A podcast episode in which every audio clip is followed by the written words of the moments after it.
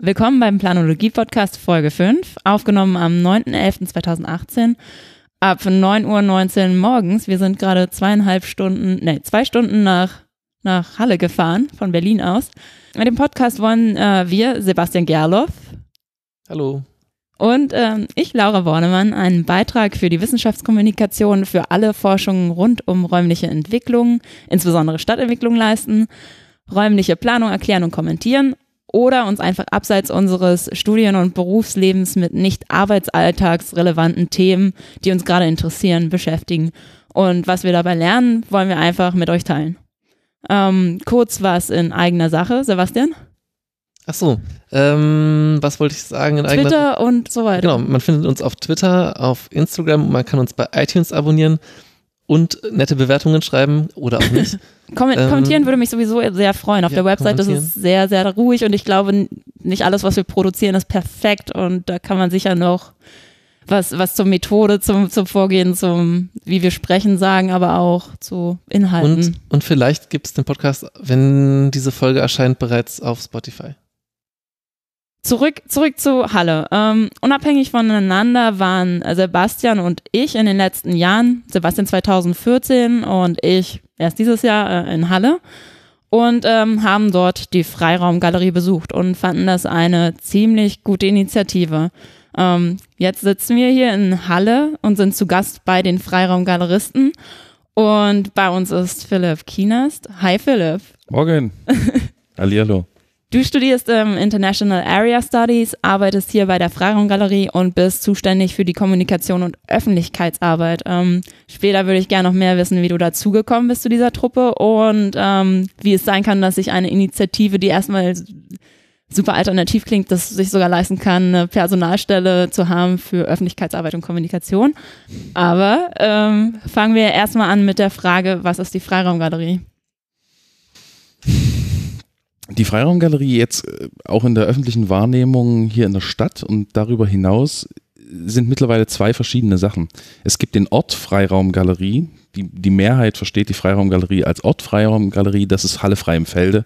Das ist das, was ihr beide auch kennt. Äh, das ist ein Stadtteil, der bis in die 2000er Jahre das Sorgenkind der Stadt Halle war, der äh, von einem enormen Leerstand betroffen war ähm, und ein großes Entwicklungspotenzial hatte.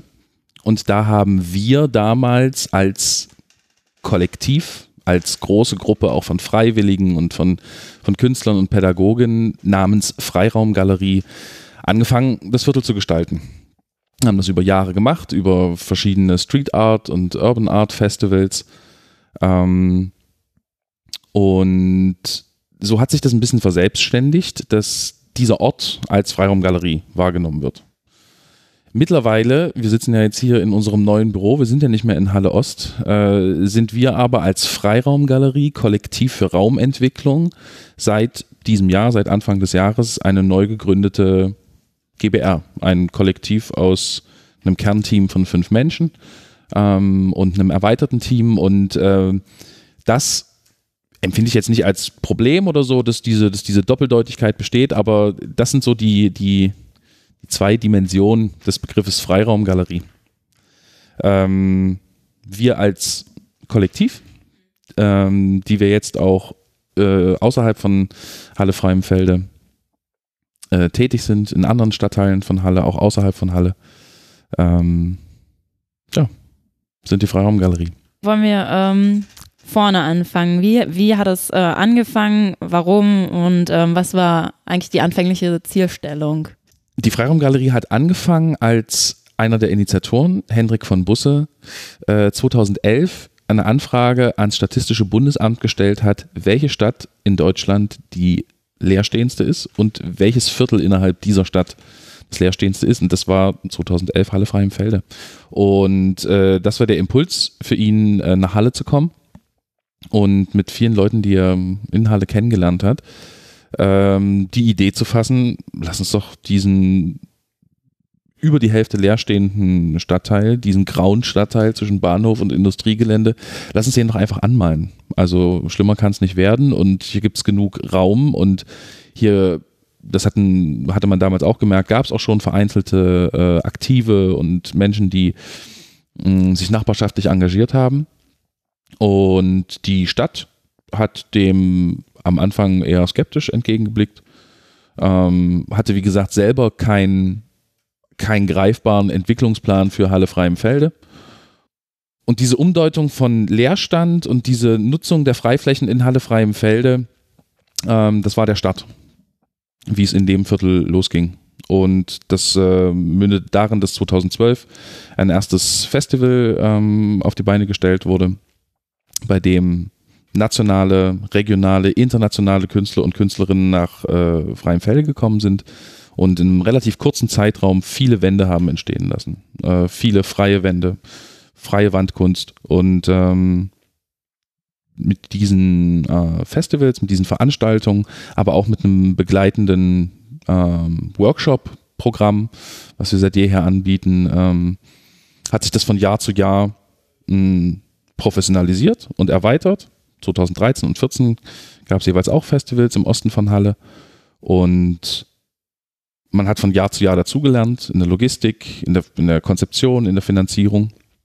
Und so hatten wir 2015 die Möglichkeit, ein erstes Resümee zu ziehen nach drei Jahren und haben eben erkannt, wie wir diesen Stadtteil, ähm, wie wir diesem Stadtteil viele Impulse gegeben haben äh, zur langfristigen Weiterentwicklung und Wiederbelebung. Das sind einmal natürlich die vielen Wände, die das Stadtteil einfach prägen, die ganz viele Identifikationsangebote äh, und ganz viel Farbe einfach in, äh, in, den, in den alltäglichen Wohn- und Lebensraum bringen.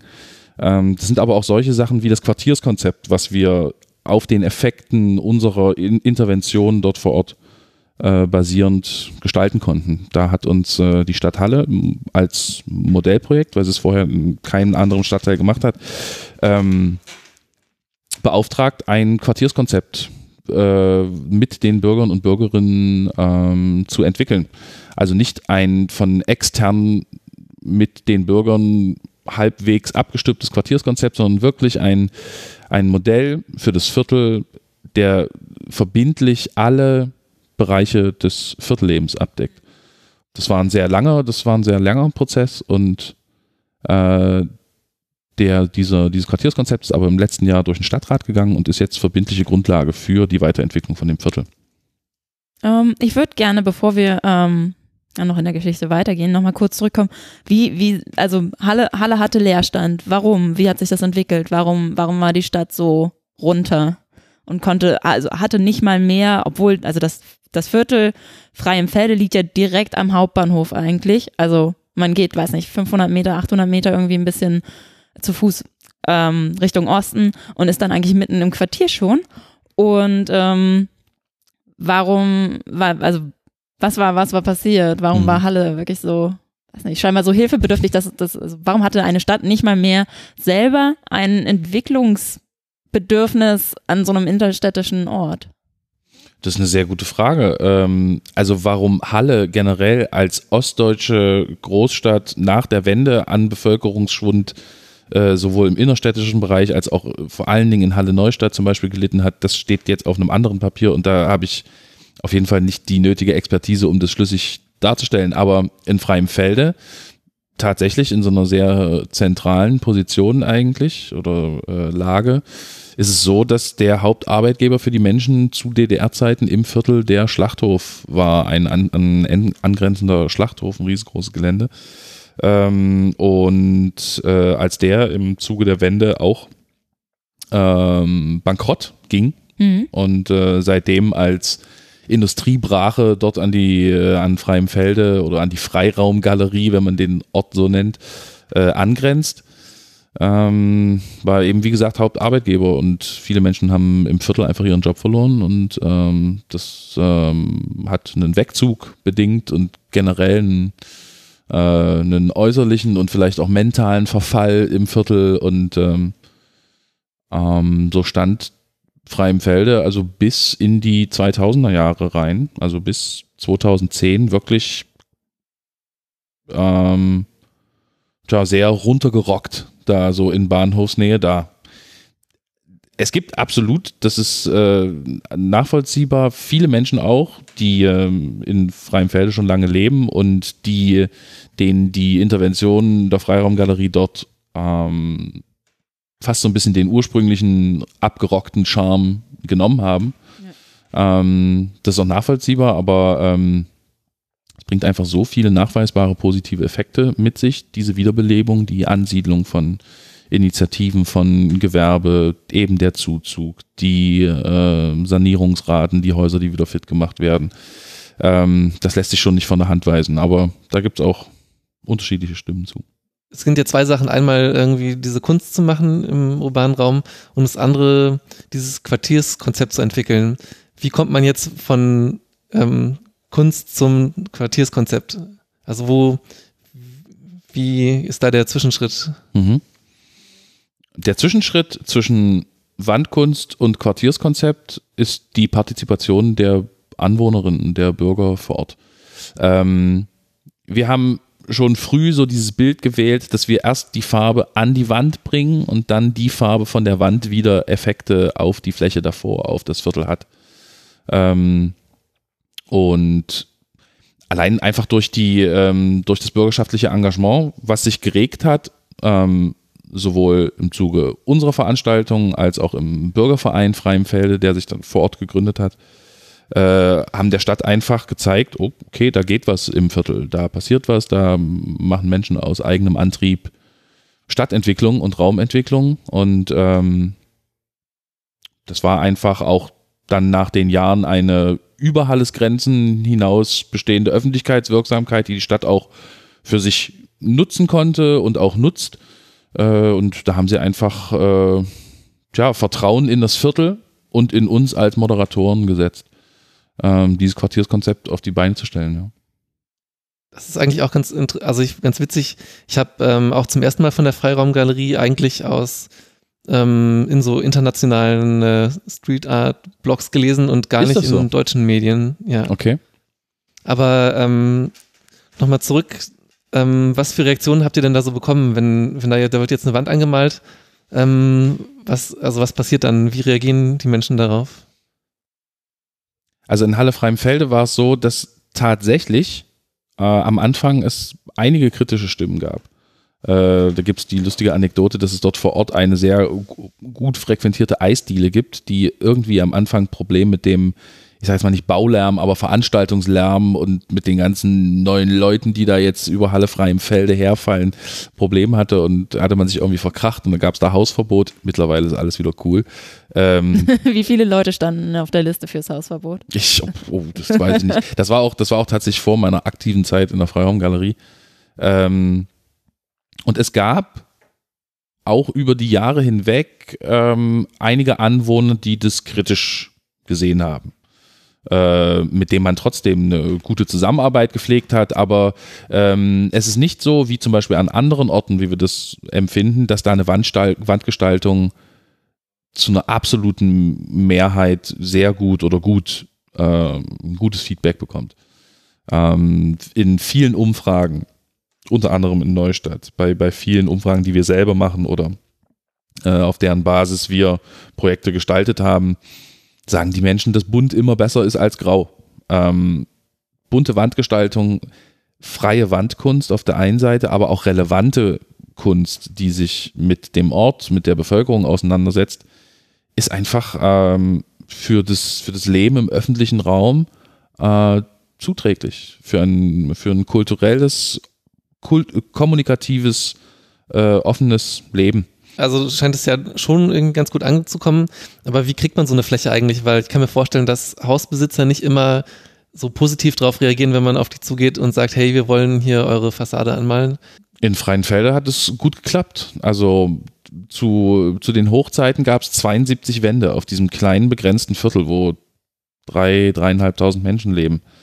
Ähm, das war so, dass, die, dass das Viertel in der Mitte geteilt ist auf der linken Seite, das ist nahezu alles in Privateigentum und da. In der Mitte geteilt durch was? Durch die Freienfelder Straße, okay. äh, die dort als Hauptverkehrsachse durchläuft. Und ähm, auf der einen Seite gab es eben sehr viel Privateigentümer, die ausfindig gemacht werden mussten, angesprochen werden mussten, Erlaubnisse eingeholt äh, werden mussten. Das heißt, ähm, ein Eigentümer pro Haus oder mehrere Eigentümer pro Haus, also jede Wohnung einzeln? Eine, eine, eine, äh, eine, also schon eine zerstückelte, also nach den jeweiligen Immobilien getrennte, aber es gibt auch durchaus Eigentümer, die acht äh, Häuser im Viertel oder so haben. Ähm, das ist unterschiedlich aufgeteilt. Auf der anderen Seite der Freienfelder Straße gibt es eben sehr viele große zusammenhängende äh, Wohnblöcke von Wohnungsgenossenschaften und äh, Wohnungsgesellschaften. Ähm, und da war es relativ schwierig, beziehungsweise die waren einfach relativ, also am Anfang sehr zurückhaltend, äh, weil sie natürlich mit einer größeren Verantwortung für größere Flächen und mehr Mieter ähm, erstmal gucken mussten, wie das mit diesen Wandgestaltungen im Viertel funktioniert. Da waren die Eigentümer, die Privateigentümer wesentlich äh, risikobereiter, sage ich mal, oder einfach künstlerischen Gestaltungen offener gegenüber. Hm, du meinst ja auch, ihr macht immer oder ihr habt dann auch ähm, so ein Workshop-Programm dazu gemacht. Was, was sind das für Workshops? Was habt ihr da so gemacht oder was macht ihr da? Ähm, seit jeher und nach wie vor veranstalten wir ähm, Graffiti-Workshops an Flächen in freiem Felde, aber auch viel äh, in Zusammenarbeit mit Bildungseinrichtungen und Sozialeinrichtungen dann in deren äh, Örtlichkeiten.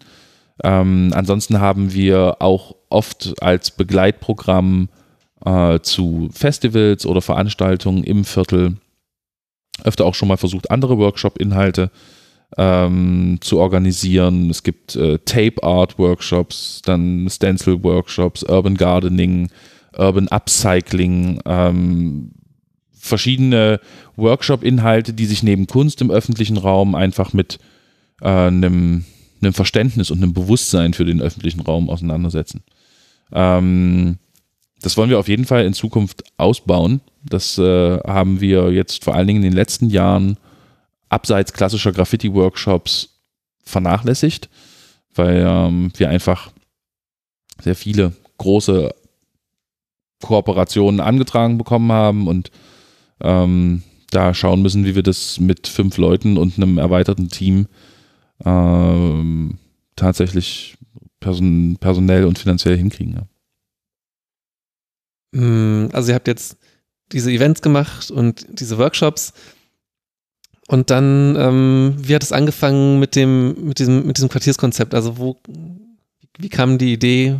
Oder ja, die Idee kam, wie ich vorhin schon gesagt hatte, von der Stadt. Die Stadt, das Planungsamt der Stadt hat uns kontaktiert und hat basierend auf dem neuen Leben, was sich in freiem Felde regt, was wir mitbekommen haben, äh, vorgeschlagen, ähm, ein Quartierskonzept auf, also maximal auf den Bedürfnissen der Anwohner basierend zu gestalten.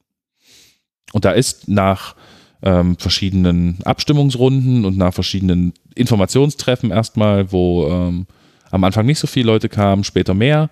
Ähm, die Wünsche und Bedürfnisse und ähm, Raumvorstellungen der Bürger und Bürgerinnen aufgenommen wurden.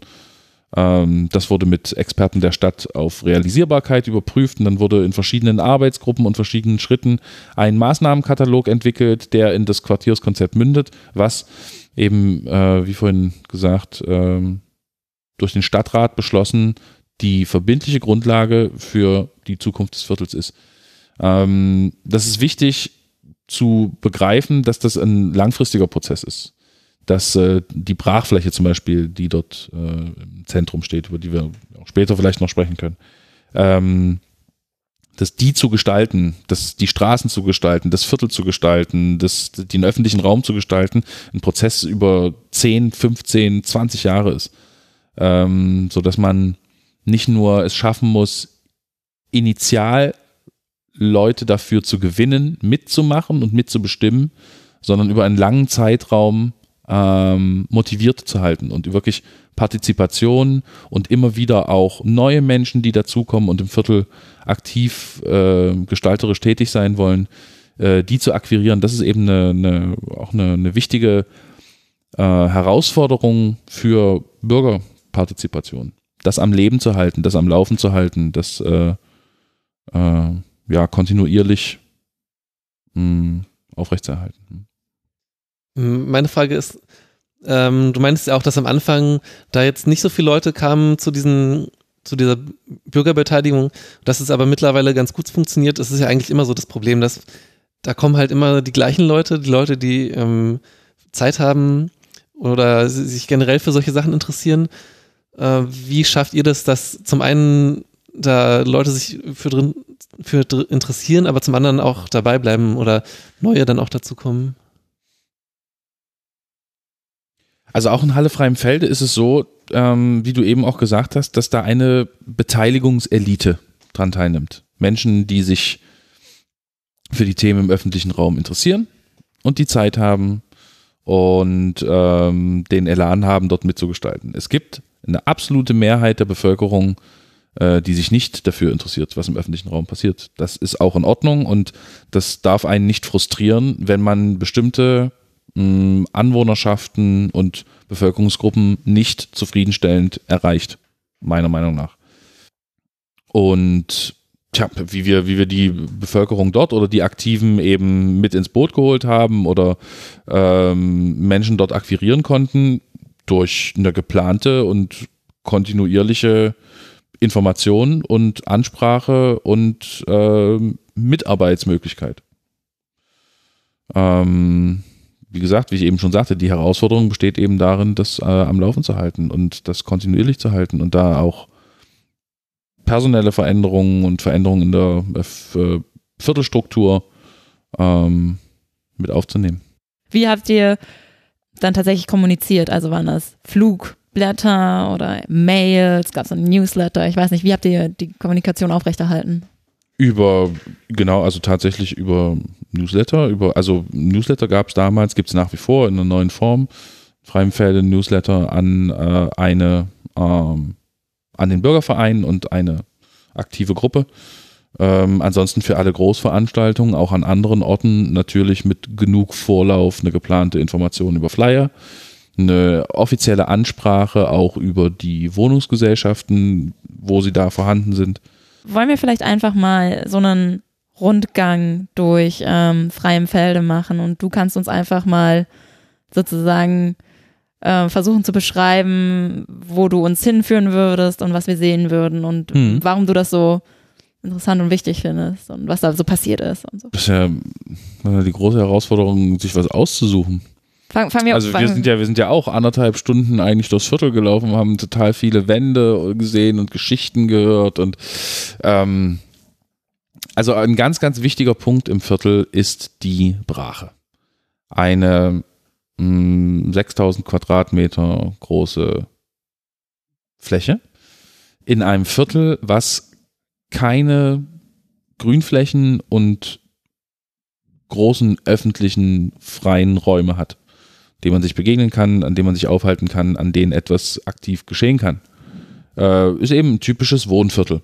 Und diese Brachfläche stand jahrelang ähm, unter anderem auch noch 2014, als du da warst, ähm, als tja, Müllkippe, irgendwie Kinderspielplatz, zugemüllte, zugewachsene Fläche dort im Ort, äh, dort im, dort im Viertel und äh, in einem Viertel, was eigentlich so ein großes Bedürfnis hat nach Freifläche, äh, war die zumindest nicht offiziell genutzt. Baracken standen dann da drauf oder stehen nach wie vor drauf und eine Villa vorne, ein leerstehendes Haus. Ähm, und da geht jetzt auf jeden Fall in den letzten Jahren und Monaten so viel, dass die, dass viele Leute, die jetzt nach freiem Felde kommen, sind echt geflasht sind von, von dem, was auf dieser Fläche alles neu entsteht. Ähm, diese Fläche konnte der äh, Bürgerverein Freiem Felde mithilfe der Montagsstiftung, einer äh, Stiftung, die wir äh, in ihrem Programm Urbane Räume äh, zusammen mit der Stadt nach freiem Felde holen konnten die im Viertel investiert. Ähm, zusammen mit dieser Stiftung konnte diese Brache gekauft werden und ähm, gehört wirklich der Bürgerschaft Freiem Feldes. Das heißt, die Stiftung hat Geld gegeben an? An den Bürgerverein. An und das denen Viertel. gehört jetzt das. Richtig, richtig. Und seitdem her arbeitet die Stiftung zusammen mit der Stadt Halle und uns als urbane Nachbarschaft Freiem Felde im Viertel mit eigenem Büro und eigener Quartiersarbeit. Ähm, das sind Teile des Programms dieser äh, Montagsstiftung. Ähm, diese Brachfläche ist auf jeden Fall gesichert. Die konnte einem, dem Vorbesitzer, ähm, abgekauft werden und ähm, steht jetzt zur freien Verfügung, aber auch eben zur großen Verantwortung für die Bürger, für uns, für die Quartiersleute, für die Quartiersarbeit, für die Montagsstiftung und die Stadt etc. Ähm, und da entsteht ein Fußballplatz aktuell. Da sind, da war vor Wochen ein Festival, wo ähm, tolle Sachen entstanden sind, tolle Installationen, ein Bauspielplatz, Beete werden angelegt, es gibt einen Apothekergarten, es gibt eine Graffiti-Fame, die neu gestaltet wurde. Ähm, eine, eine, eine legale Graffiti-Wand, also eine große ähm, Graffiti-Wand. Ähm, und es ist einfach toll zu sehen, was alles auf der Fläche entsteht. Freiflächen, Grünflächen, ein Marktplatz sozusagen, äh, Begegnungsmöglichkeiten. Ähm, und das ist alles im Beginn und ist eben ein langer Zeitraum, also ein sehr langfristiges Engagement ähm, und wird hoffentlich zum, zum lange ersehnten äh, Erholungs- und Aufenthaltsort für die Menschen im Viertel. Weil, wie gesagt, anderes gibt es nicht eingefärbt zwischen den großen Bahngleisen und dem Industriegebiet, was dann an der Osttangente anschließt, ähm, so im Viertel ist. Hast du noch einen Ort? Das Bürogebäude oder die, weiß nicht, eine Mhm. der Wände? Stimmt, wir laufen ja weiter. Ja, du kannst, du kannst führen, wie du möchtest. Also es gibt ein Haus zum Beispiel, an dem ist gar nichts mehr dran. Ähm, das ist deshalb besonders, ähm, weil äh, das repräsentativ ist für viele Wände, die im Viertel auch schon wieder verschwunden sind. Äh, dieses Haus war äh, früher das Graffiti-Haus, als es noch leer stand und wurde in zwei Jahren von der kompletten hallischen Graffiti-Szene, also nicht von der kompletten, aber von nahezu, von sehr vielen Leuten äh, von oben bis unten gestaltet äh, mit tatsächlich klassischem Graffiti, also Graffiti-Schriftzügen und eben der Art. Im Gegensatz dazu viele Wandgestalter und äh, Künstler und Künstlerinnen ähm, ver verwehren sich oft gegen den Ausdruck Graffiti. So, das wird auch oft so in, in äh, auf Führungen gefragt und oft so vermischt. Das sind Wandmalereien, das ist Wandkunst, das ist vielleicht Urban Art oder Public Art, aber per se kein Graffiti. Naja, wie, wie gesagt, dieses Haus war eben das typisch, also das klassische Graffiti-Haus, äh, wo wir die nahezu 100%ig männliche hallische Graffiti-Szene an ein Haus gebracht haben, was eine ganz schöne Herausforderung war. Ähm, das haben wir dann ein Jahr später nochmal gemalt, noch von der zusätzlichen Seite. Und das ist zum Beispiel ein Haus, äh, was nach Leerstand wieder ähm, saniert wurde äh, durch den Eigentümer, der einfach gesehen hat, ähm, Halle Freimfelde, da tut sich was, da ziehen die Leute wieder hin. Es Fre Freimfelde war auf jeden Fall, ich weiß nicht, ob es das aktuell ist, aber zwischenzeitlich das Viertel in Halle mit dem relativ gesehen meisten Zuzug. Also sind wirklich viele Leute nach Halle gekommen. Nicht zuletzt auch wegen der kreativen, wiederbelebten Stimmung. Ähm, und dieses Haus wurde komplett äh, saniert und da ist das Graffiti verschwunden. Es gibt unten noch einen Stromkasten, wo noch so ein bisschen so ein Stück von einem Piece äh, zu sehen ist. Und das ist äh, das Überbleibsel von dem Haus. Ähm, und das ist total in Ordnung, wenn solche Wände auch verschwinden. Natürlich, wenn mir da auch das Herz blutet und ich natürlich ein äh, fünfgeschossiges Haus von oben bis unten mit Graffiti persönlich total genial finde, äh, ist das in Ordnung, wenn solche Wände auch wieder verschwinden, weil ähm, sie damit einen Zweck erfüllt haben. Wir wollen ja nicht auf tausend Jahre möglichst maximal viele Wände da stehen haben, sondern wir haben ja seit jeher äh, das Ziel verfolgt mit den Interventionen, mit den Wandgestaltungen, mit dem Workshop-Programm, mit den Veranstaltungen eben das Viertel zu verändern, wiederzubeleben. Ähm, und wenn das darin mündet, dass äh, sich ein Eigentümer dazu entschließt, sein äh, großes leerstehendes Wohnhaus wieder zu sanieren und dabei leider auch die Wandgestaltung verschwindet, ähm, dann ist das so und dann ist das auch gut so.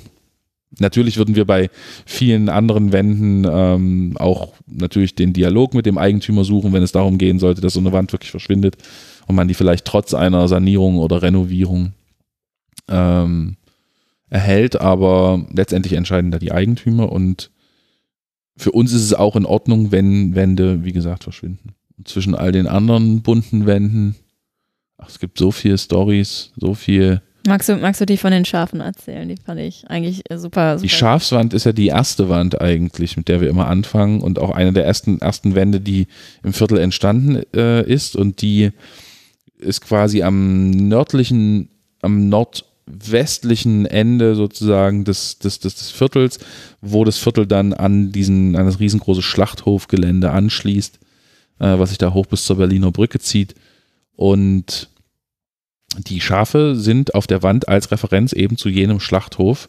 Und äh, das sind äh, ganz, ganz viele verschiedene unterschiedliche Schafe und Schafböcke und irgendwelche Zeichnungen, weil die alle auf unterschiedlichen Skizzen von Schafen basieren, die die Bewohner des Hauses und Bewohnerinnen ähm, angefertigt haben, äh, die eben zu dem Zeitpunkt, 2012, dort gelebt haben oder nach wie vor leben. Und jeder hat eine Skizze von einem Schaf gemacht und das wurde dann zusammen mit äh, Künstlern und Künstlerinnen von der Burg Giebichenstein Kunsthochschule hier in Halle äh, an die Wand gebracht und ist eben ein schönes Beispiel für naja, die Beteiligung von Unprofessionellen und von Bürgern wie du und ich. Äh, einfach Leute, die im Viertel wohnen, die dort in dem Haus leben. Ähm, weil das einfach eine unheimliche Identifikation mit dem Ort und mit dem Viertel und einen, ja, fast einen Stolz entwickelt, eben das Haus, in dem man lebt, den, das Wohnumfeld, in dem man lebt, mitgestaltet zu haben, ähm, lässt einen einfach auf die Wand, auf das Haus, auf den Ort, auf das Viertel ganz anders blicken. Äh, insofern bezeichnen wir das fast immer so ein bisschen als Königsdisziplin von Wänden, die also wirklich aktiv die, äh, die Bevölkerung beteiligen. Es gibt natürlich ganz unterschiedliche Ansätze von Wandgestaltung. Ja, es gibt natürlich ähm, Community Art, also wirklich Nachbarschaftskunst, wo die Bevölkerung, wie auch in diesem Teil, also einmal in der Skizzenerstellung, aber auch wirklich handwerklich mit einbezogen wird. Ähm, das schafft natürlich eine maximale Verbindung zu dem Projekt, zu den Inhalten dieser Gestaltung. Ähm, es gibt aber auch Wandgestaltungen eben, die bestimmte Motive äh, darstellen, bestimmte relevante Beziehungen, bestimmte Stile darstellen und die sind eben besser halt einfach von professionellen Künstlern. Und es gibt auch viele äh, äh, Anwohnerinnen, die zwar selber in einem partizipativen Projekt mitmachen würden, äh, aber trotzdem eine professionelle Wandgestaltung einer unprofessionellen vorziehen. Äh, also das ist zwar schön, wenn man bei Wänden Zielgruppen, Kinder, Anwohner, wie auch immer, Nachbarschaften mit einbezieht, aber äh, oft gefällt, gefallen denen dann die, diese ja, Workshop-Ergebnisse oder so meist gar nicht so gut wie professionelle Wände. Insofern gibt es also, kann, kann im, im, im großen neuen Umgang mit dem, also mit dem, mit dem Format Wandbild wirklich sehr vieles parallel nebeneinander existieren. Partizipative Wandgestaltung, freie Wand, Wandkunst, professionelle Konzeptkunst, ähm, provozierende, politische, kritische Wandgestaltung. Ähm, selbst Spotify-Werbung mit riesengroßen Wandgestaltungen in Großstädten oder Louis Vuitton Street-artige Wandwerbungen sind auch Ausprägung von einem neuen Umgang mit diesem Medium Wandgestaltung in der öffentlichen, äh, im öffentlichen Raum. Insofern, ja, gibt es da ganz viele unterschiedliche Sachen und eben auch unterschiedliche Sachen in Halle äh, Freiem Wie ist das, ähm, wenn, also wie viel Freiraum könnt ihr den Künstlern und Künstlerinnen da geben? Ähm, Gibt es da Grenzen? In Halle Freimfelde war es so, dass ähm, die Mehrheit der Künstler und Künstlerinnen, die dort vor Ort Wände gestaltet hat, äh, die eben auch aus allen Ecken der Welt kamen, Skizzenvorschläge hatten und die zum Teil auch mit uns zurückgesprochen haben. Aber das war freie Wandkunst. Da konnte eigentlich jeder Künstler machen, was er will. Ähm, das musste natürlich auch in einigen Fällen mit den Eigentümern abgestimmt werden, aber in einer, Generati also in einer generell sehr liberalen Stimmung dort vor Ort ist dort wirklich sehr viel freie Wandkunst entstanden. Ähm, wir haben in einem anderen Stadtteil letztes Jahr mitbekommen, dass man natürlich auch eine unglaubliche Verantwortung hat mit Motiven, die man im öffentlichen Raum platziert. Zum Beispiel auch noch zusätzlich an einer Schule, Da gab es äh, eine Kontroverse über ein Bild, ähm, was dort im Rahmen von unserem Neustadtprogramm, äh, von unserem Neustadtprojekt entstanden ist. Und es ist auf jeden Fall so, dass man ähm, auf der einen Seite diese Freiheit des Künstlers hochhalten kann, ähm, aber gleichzeitig auch einen, einen argumentativen Weg finden muss, ähm, da eine Verantwortung und ein Bewusstsein für Motive im öffentlichen Raum zu, zu entwickeln. Du hast ja jetzt schon über Neustadt, Neustadt angesprochen. Was macht ihr da? Also habt ihr jetzt nicht nur das, ähm, den Ort, äh, die, die Freiraumgalerie, sondern es weitet sich ja jetzt aus in Halle. Genau, wir haben äh, auf den Erfahrungen in Halle Freiem-Felde basierend äh, in äh, anderen Stadtteilen ähm, genau angefangen, woanders Fuß zu fassen, andere Kontakte zu knüpfen, in anderen Netzwerken zu arbeiten.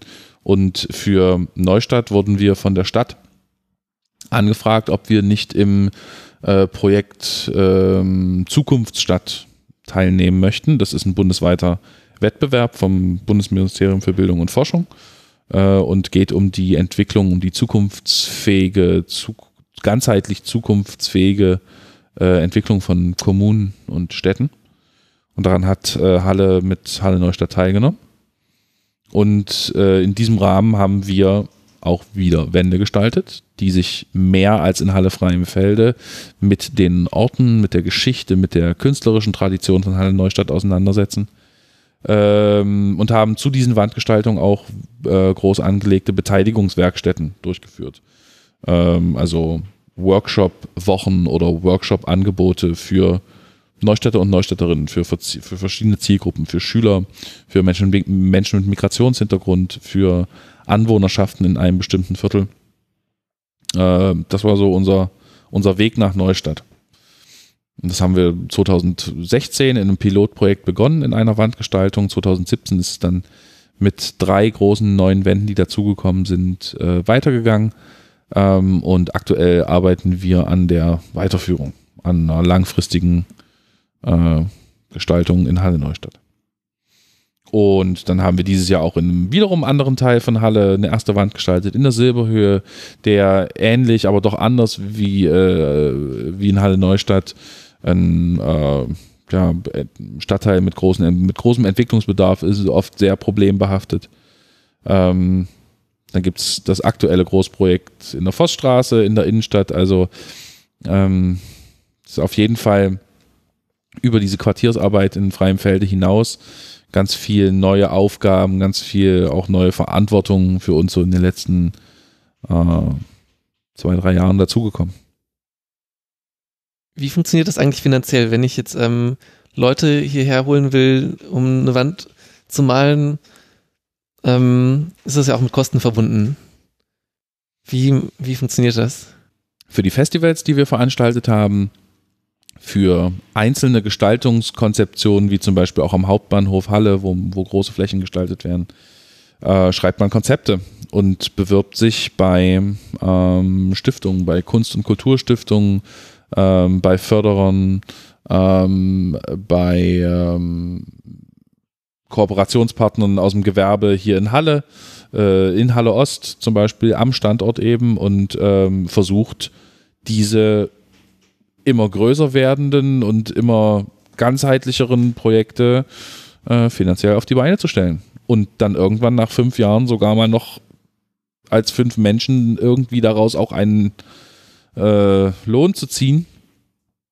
Ähm, und das ist eine große Herausforderung auf jeden Fall. Ähm, wir, wenn wir mit Wohnungsgenossenschaften zusammenarbeiten für Auftragsarbeiten oder jetzt für ein Großprojekt wie aktuell in der Forststraße, ähm, dann finanzieren das die Eigentümer, die Hauseigentümer, die Wohnungsgesellschaft, die Wohnungsgenossenschaft.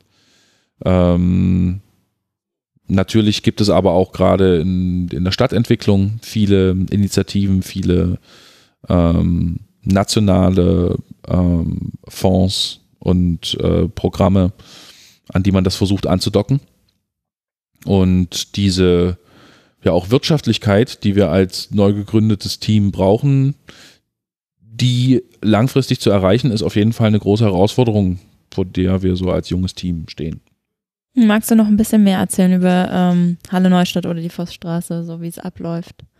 Wie wieder so die weiteren Schritte sind, was schon passiert ist genau und ja. Also neben der nach wie vor weitergehenden Quartiersarbeit in freiem Felde und ähm, dem Bildungsportfolio, was wir ausbauen möchten und ähm, neben den Wänden, die wir selber realisieren oder für die wir Künstler vermitteln, ähm, hier in Halle, liegt mir persönlich jetzt im Alltagsgeschäft neben der Kommunikation und Öffentlichkeitsarbeit eben vor allen Dingen Halle Neustadt so am Herzen, weil ähm, wir eben in unserem relativ kleinen Team auch sehr projektbezogen arbeiten und während zwei Leute sich auf die Quartiersarbeiten freiem Felde kümmern, äh, konzentrieren, zwei andere eben an diesem Projekt arbeiten. Wir können quasi nicht alle in allem gleichwertig involviert sein. Und so ähm, war ich auf jeden Fall jetzt in den letzten zwei Jahren mit hauptverantwortlich für Haneo, für unser Neustadtprojekt und weil ich diesen Stadtteil einfach ja, genial finde. So, also Warum? Der, also wenn man, wenn man drauf zufährt von ähm, der, der Halle der, der alten Stadt, Mhm. Rüber über diese eine, also mit dem Auto fährt man halt über die Autobrücke und als Fußgänger geht man halt über diese, ähm, über die andere Brücke, wo auch die Mhm. Tram fährt. Und wenn man drauf zukommt, gerade über die Fußgängerbrücke, dann ist das einfach nur, man denkt sich vom Weiten auch bei, bei Sonnenschein und, ähm, und, und grünen Bäumen und alles ist eigentlich schön, denkt man sich vom Weiten so, boah, wirklich, ey. Also das sind halt riesige Klötze. Die sehen von Weitem sieht man schon, dass die nicht im aller, allerbesten Zustand sind. Und je weiter man dann auch ins Gebiet reinkommt, kommen wirklich Objekte, also Scheibenhochhäuser, das sind Hochhäuser, ähm, die halt ähm, ja, praktisch wie aufgestellte Scheiben von Häusern aussehen. Ein, weiß nicht, wie viele Stockwerte? 21, 22, 30? Ich habe keine Ahnung. Die Ich sind glaube ziemlich 23. 23, die sind ziemlich hoch und die stehen da und zerfallen und man kann, also die zerfallen, die sind wirklich, die sind zerfallen. Ähm, es sieht alles manchmal so ein bisschen deprimiert aus und gleichzeitig, als ich da durchgegangen bin, dachte ich mir, aber hier geht irgendwie was. Das sieht so aus, als wenn hier gleich was passieren könnte, wenn sich nur mal jemand hinstellt und was macht. Mhm. Also irgendwie fand ich das total. Cool, cool, wenn du den Eindruck hattest, ja. Also ich muss ganz ehrlich sagen, ähm, hätte ich nicht große Teile meiner Kindheit und Jugend in Halle Neustadt verbracht, hätte ich nicht generell eine Vorliebe für diese nostalgischen postsozialistischen Großbausiedlungen, für diese Ästhetik, ähm, hätte ich ja nicht die letzten zwei Jahre da intensiv in dem Stadtteil verbracht und würde von außen auf diesen Stadtteil gucken, würde es mir hundertprozentig genauso gehen. Dann wäre das für mich ein äh, zum Großteil erstmal uncharismatischer, äh, zum Teil abgerockter äh, Plattenbau Wust, äh, wie stellvertretend eben für viele ostdeutsche Plattenbausiedlungen. Ähm, aber Neustadt ist einfach äh, besonders ähm, und hat eben ganz viele einzigartige ähm, Eigenschaften und Potenziale, die es also uns einfach unglaublich spannend machen, ähm, dort weiterhin gestalterisch tätig zu sein. Ähm, erstmal die schiere Größe. Neustadt war als eigene Stadt angelegt, als früher Halle West. Dann hat man es wegen der äh, wegen des Westbezugs im Namen Halle Neustadt genannt ähm, und war die ähm, Prototype Stadt des Sozialismus, ähm, die also in verschiedenen Wohnkomplexen entlang einer Haupt, einer, einer Magistrale, äh, entlang von Wohnkomplexzentren äh, eben ähm, bewusst als Stadt eines jungen, aufstrebenden Sozialismus angelegt war. Ähm, Also eigentlich in einem, einem Zug vom Reißbrett geplant und Mhm, hingestellt. Mhm. Aber eben auch unter Beteiligung von äh, internationalen Architekten. Also das war zu, zum, zum Zeitpunkt der, äh, der Erbauung äh, wirklich ein international mh, beachtetes äh, Projekt auf jeden Fall und ist es seitdem her auch. Also ich war auch bei der DSL-Tagung sehr erstaunt, wie vielen Leuten Halle Neustadt seit vielen Jahren ein Begriff ist. Auch so als Reallabor und dass da was geht und so. Ähm, für uns ist interessant, dass Halle Neustadt einen einzigartig hohen Bestand an Kunst im öffentlichen Raum hat. Also zu DDR-Zeiten gab es 183 Kunstwerke im öffentlichen Raum. Ähm, Das waren 1993 noch 150, dann gab es 2001, glaube ich, einen Halle Neustadt Kunstführer, davon waren dann noch 98 übrig geblieben. Jetzt nochmal 17 Jahre später sind es wahrscheinlich noch weniger. Äh, aber was da ist, ist so genial. Äh, das sind neben diesen wirklich beeindruckend großen Wandgestaltungen zum Beispiel, ähm, sind das Mosaike, sind das Plastiken, sind das äh, Wandbilder, horizontale, sind es Strukturwände aus Betonbausteinen, äh, die dort eben so das öffentliche Bild in Neustadt prägen. Ähm, das macht Neustadt besonders, dann die Durchmischung der Bevölkerung, dass du dann natürlich auch ähm, super brisante Brennpunktviertel hast und eine total ruhige nördliche Neustadt gleichzeitig, die ins Grüne anschließt und in Verbindung zum Weinberg Campus, Ostdeutschlands zweitgrößten Wissenschaft, Wissenschaftsstandort. Ähm, ist einfach ein sehr großer und sehr geschichtsträchtiger Stadtteil, wenn man ihn so kennenlernt. Ähm, und der eben dazu noch ein unglaubliches Potenzial an gestaltbaren Flächen hat.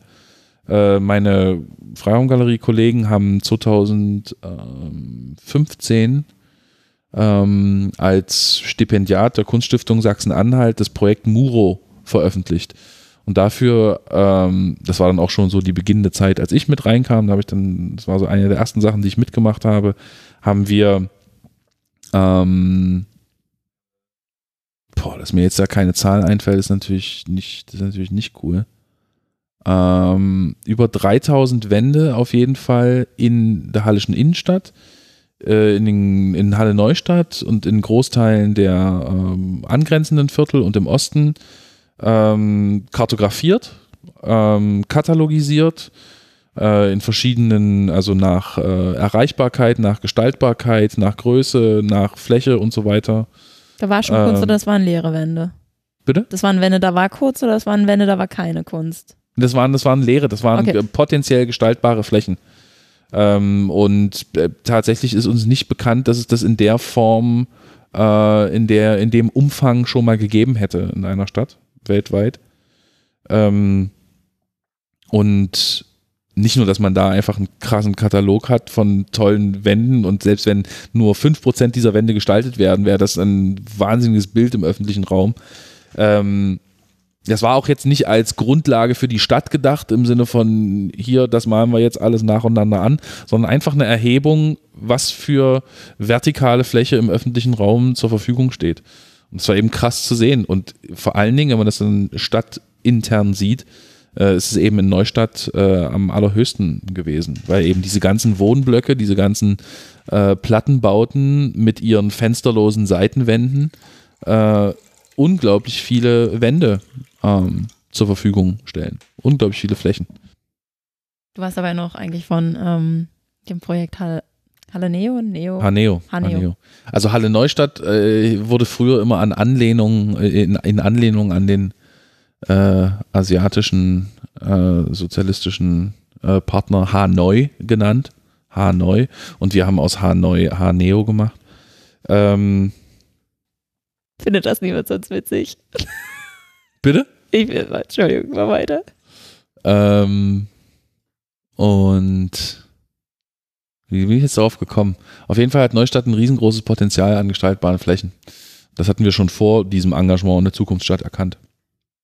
Und wir haben da also gerne zugesagt und sind da in ein, im Gegensatz zu freiem Felde, wo quasi vorher nichts war, wo wilder Westen war, ähm, oder wilder Osten in dem Fall, ähm, war dort in Neustadt eben eine, eine Struktur von Sozialakteuren und von vielen ähm, Netzwerkpartnern, die da eben seit 25 Jahren schon Quartiersarbeit betreiben. Und da sind wir jetzt nicht aufgetreten, so wie wir erklären euch jetzt mal, wie wir eure Wände cool anmalen, wie wir hier das Viertel äh, verändern, sondern sind eben äh, als ein Akteur in verschiedenen Aktionsfeldern, in einem großen Netzwerk aus Stadt, Universität, Wirtschaftsförderung, ähm, Sozialeinrichtungen etc. in dieses Projekt eingetreten und haben da sehr öffentlichkeitswirksam ähm, Wände gestaltet und diese Workshops veranstaltet, Beteiligungswerkstätten. Das war eine Herausforderung und eine Erfahrung. Und da machen wir gerne weiter. Hast du ein Lieblingserlebnis, was dir da so passiert ist? In Neustadt? Ja. Naja, Lieblingserlebnis nicht, aber ähm, es war schon, also eins der krassesten Erlebnisse war auf jeden Fall, was uns auch auf jeden Fall sehr viel so im Umgang eben mit äh, Wänden im öffentlichen Raum und auch im Umgang mit Medien gezeigt hat, war die Kontroverse, die das eine Wandbild ausgelöst hat.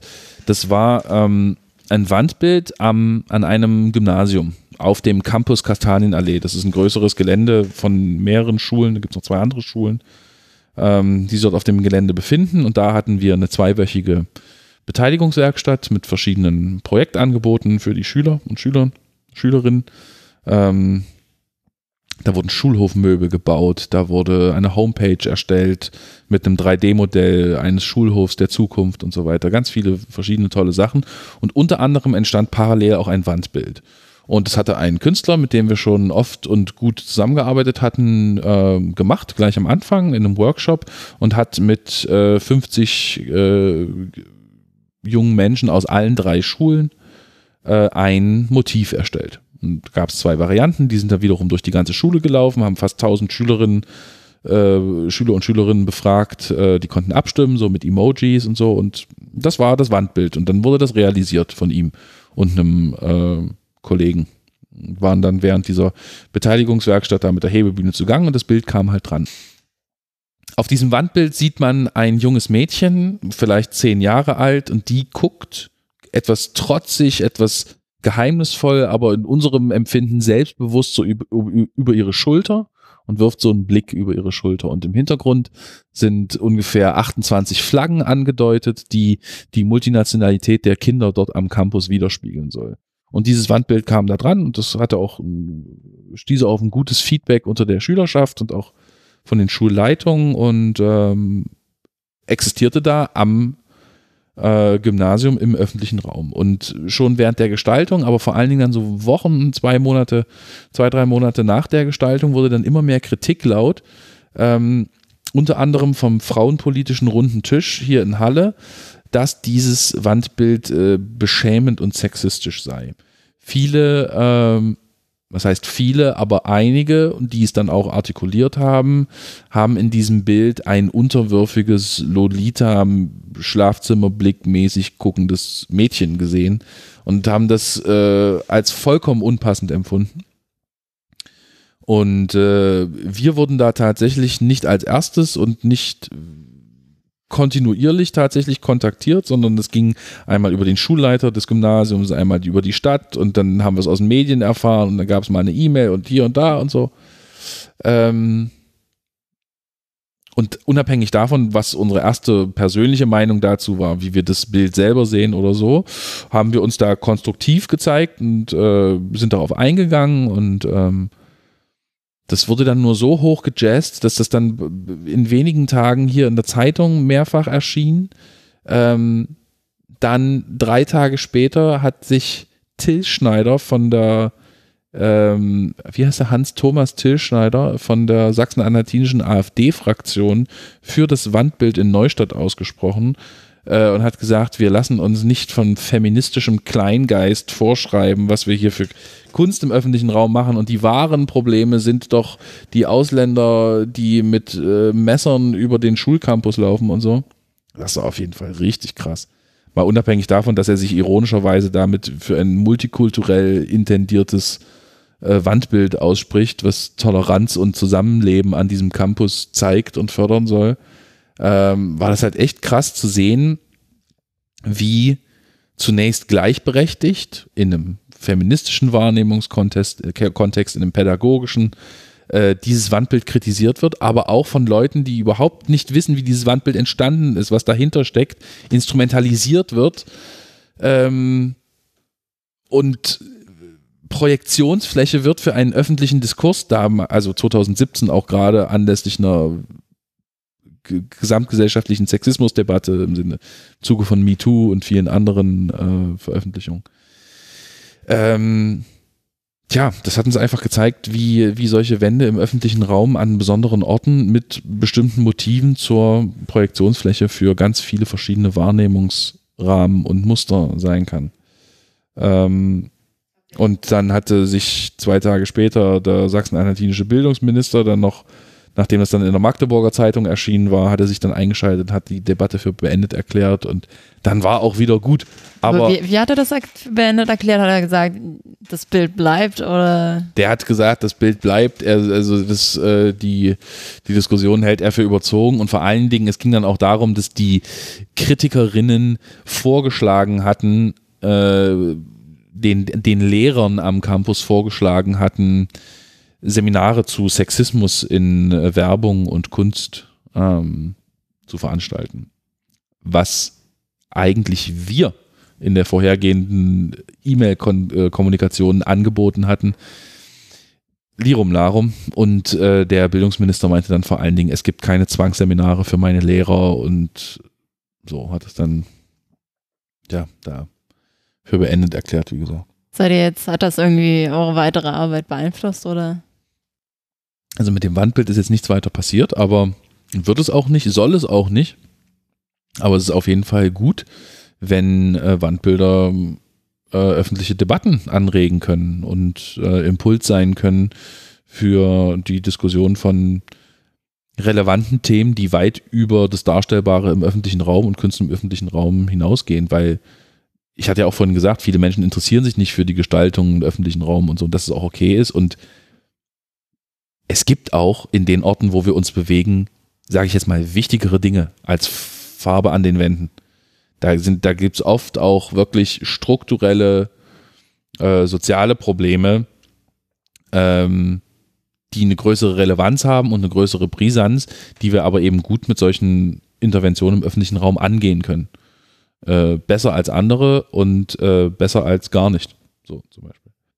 Ja, wie gesagt, mit dem Wandbild geschieht nichts. Es ist gut, wenn das Diskussionen anregt ähm, und im öffentlichen Raum so existiert. Und wir haben auf jeden Fall gelernt, wie wir äh, mit kritischen Motiven im öffentlichen Raum, wie wir das in unseren Vorplanungen, in unseren Konzeptionen bedenken, auf jeden Fall und wie wir auch darauf reagieren können, wenn so etwas außerhalb unserer äh, Verfügnis instrumentalisiert wird und hochgespielt wird und von vielen Seiten unterschiedlich interpretiert wird. Darauf müssen wir uns einstellen. Und ähm, wollen jetzt auch nicht sagen, dass es im öffentlichen Raum oder dass wir in Zukunft keine kritische Kunst mehr machen oder dass Kunstwerke nicht frei sein dürfen oder sich kritisch mit ähm, Geschichte, mit Gesellschaft, mit System auseinandersetzen dürfen. Ganz im Gegenteil, aber wir haben auf jeden Fall ein Bewusstsein dafür erlangt, dass wir sowas mit äh, kalkulieren müssen. Und wenn ähm, verschiedene Interessen und verschiedene Wahrnehmungsmuster äh, an so einer Wandgestaltung, bei so einer Wandgestaltung aufeinandertreffen können, dann ist es eben wichtig, alle Menschen, die das betrifft, mit einzubeziehen in den Planungsprozess. Auch das ist eine Erkenntnis. In freiem Felde ist jetzt eure Zukunftsperspektive, dass ihr dort halt die, die ähm, Graffitis an die Wand gebracht habt und ähm, die Kunst, also die Kunst an die Wand gebracht habt. Und ähm, dort wird jetzt unter Umständen aber nach und nach halt ähm, eine Sanierung stattfinden. Der Stand in freiem Felde ist, dass dort nicht mehr im Umfang wie früher Wände entstehen. Es gibt zwar noch Flächen und es gibt äh, auch durchaus verfügbare Künstler, aber das schaffen wir einfach neben der normalen Quartiersarbeit in freiem Felde nicht. Ähm, diese Wände sind da, die haben den Impuls gegeben zu einer Quartiersarbeit, die dort verfestigt durch die urbane Nachbarschaft als Zusammenarbeit zwischen Stadt, Freiraumgalerie und der Montagsstiftung ähm, die Quartiersarbeit dort organisiert. Und das ist ein großer Arbeitsbereich. Und das wird bis, äh, das wird über die nächsten Jahre kontinuierlich weiter geschehen. Und das heißt, ähm, also wenn man jetzt Künstler wäre, könnte man auch auf euch an äh, zutreten und fragen, hey, ich habe Lust hier was in, ich habe da eine Idee, könnte ich hier, habt ihr eine Wand für mich?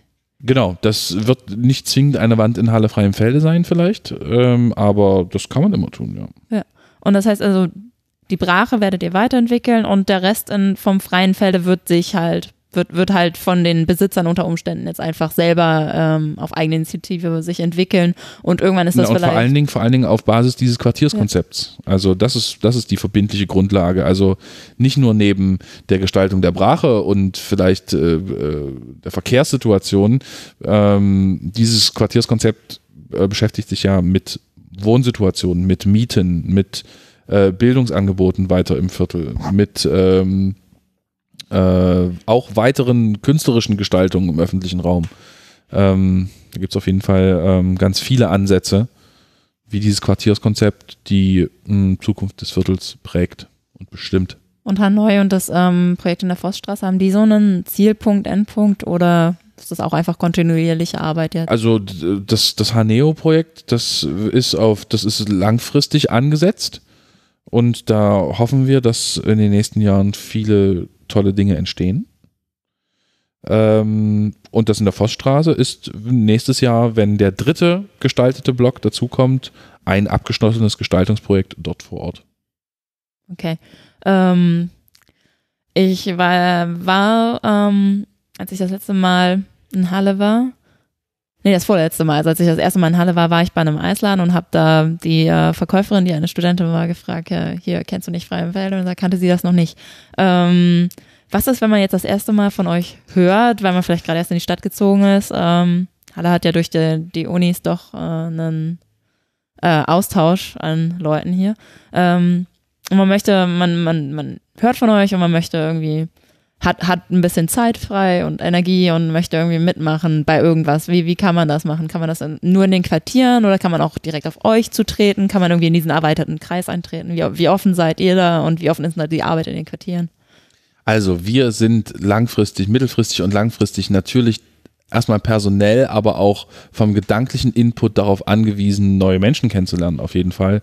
Und jeder, der nach Halle kommt, eine Führung durch die Freiem, durch die durch Freimfelde bekommen möchte, ähm, wissen will, was wir für Veranstaltungen und Bürgerinitiativen äh, oder äh, Interventionen planen, ähm, der sich generell über äh, alles, was wir schon gestaltet haben und was wir an Projekten gemacht haben, informieren will, der geht auf www.freiraumgalerie.com.